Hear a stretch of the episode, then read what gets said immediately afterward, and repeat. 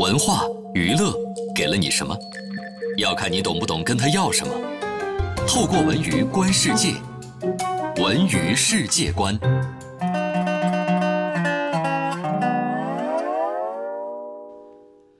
北京时间十二点三十四分，欢迎回到下半时段的文艺大家谈。各位好，我是小东。各位好，我是小昭。走进今天的文娱世界观，首先我们来关注这样一个消息：五部委联合下发通知，对明星片酬开出新药方，举重拳出击，能否让天价片酬瘦身成功？今年年初，有业内人士在公开的演讲当中表示，二零一六年房价。上涨非常的快啊，大家都是有目共睹的。但比房价上涨还快的呢，是明星的片酬。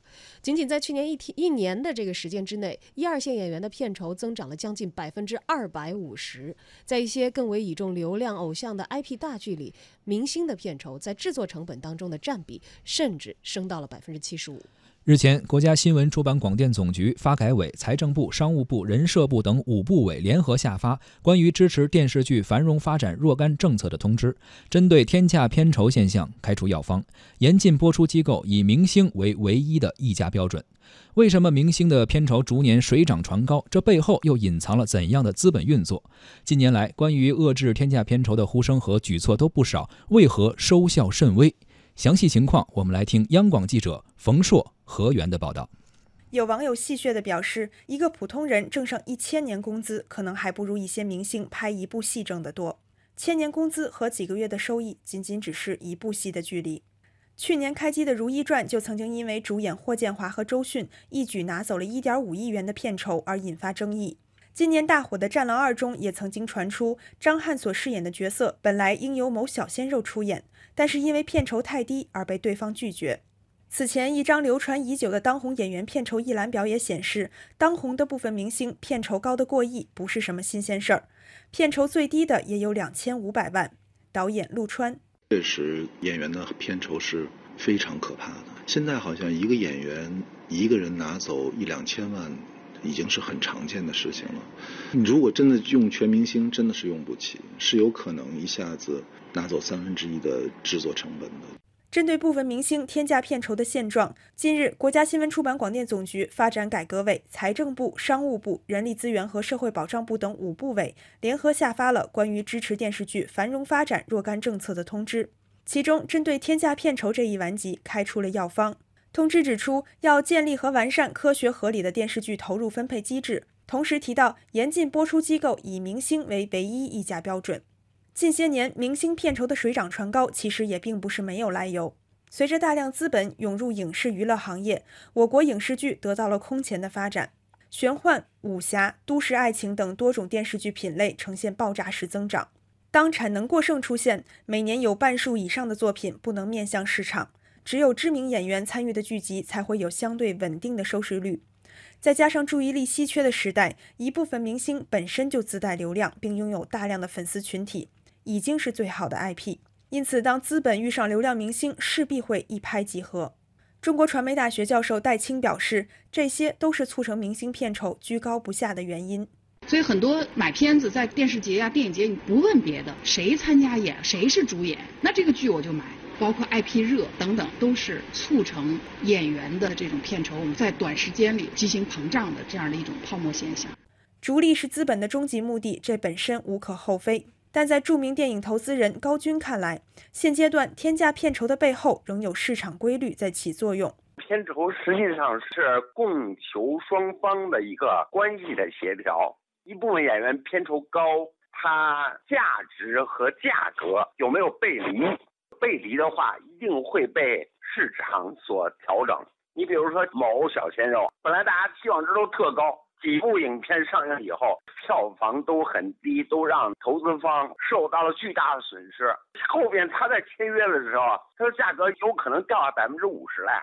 其实不少业内人士都曾经公开表示，演员的片酬过高，势必会影响到影视剧的其他环节，最终影响的是作品的质量。当成本被演员片酬大幅抽走，影视制作就很容易陷入这样的一个困境：五毛特效和粗制滥造的剧情。因此，这些年关于遏制天价片酬的呼声也并不少。在电影促进法草案二审时，就已经有多名全国人大常委会委员呼吁治理天价片酬。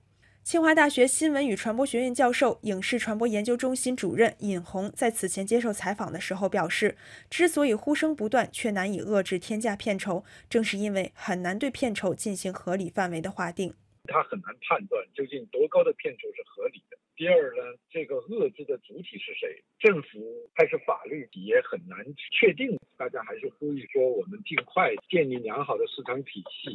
更多的把遏制的责任赋予行业协会、领导性企业，他们有义务去制定一些行业标准。反观国外的明星片酬市场，好莱坞作为成熟的市场，也曾经陷入天价片酬无法自拔。直到2006年，派拉蒙中断了与汤姆·克鲁斯十四年的合作，制片厂正式向纵容以至于被宠坏的明星一族开始亮剑。随后，ABC 取消了与梅尔吉普森公司的一项系列片的交易，制片商们也纷纷出手，最终才达成了今天的平衡。尹红，毕竟大量非专业因素影响到这个行业，它还来不及形成一套有效的规则，平衡各方的利益。在美国，它仍然是行业协会的约定去管，所以最终它一定是一个行业成熟到一定时候，这些问题就会得到相应的解决。而在中国传媒大学传媒艺术与文化研究中心执行主任杨成虎看来，通知从对天价片酬的限制出发，立足于行业，试图引导电视剧行业健康的自我培育。我们过去走向了一个完全用明星溢价，一个明星一部电视剧做的能达到上亿，整个电视剧包括电影的这种投入的机制是严重倒挂的、严重错位的这样的一个意见，在我们这个呃十九大之前推出。在“十三五”的这样的一个时期内推出，应该是能够体现出来上至顶层，下到行业，就是它还真的是立足于这个行业如何健康发展，如何满足国家需要，如何让行业能够更加健康的自我培育、自我发展，与此同时也满足我们广大观众的这种社会需要。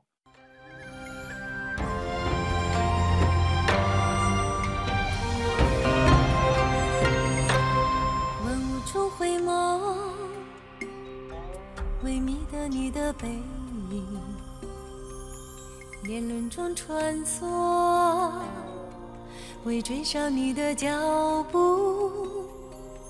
独饮忘忧酒，只叹狂世爱难休。醉卧桃花林，奈何情深看不透。我不是我。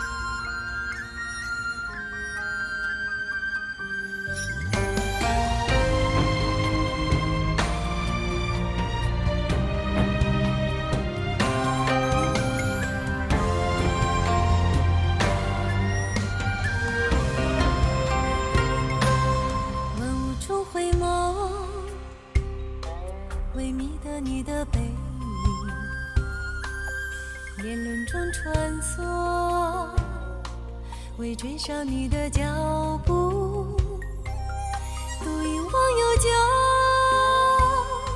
只叹旷世爱难休。醉卧桃花林，奈何情深看不透。我不是我。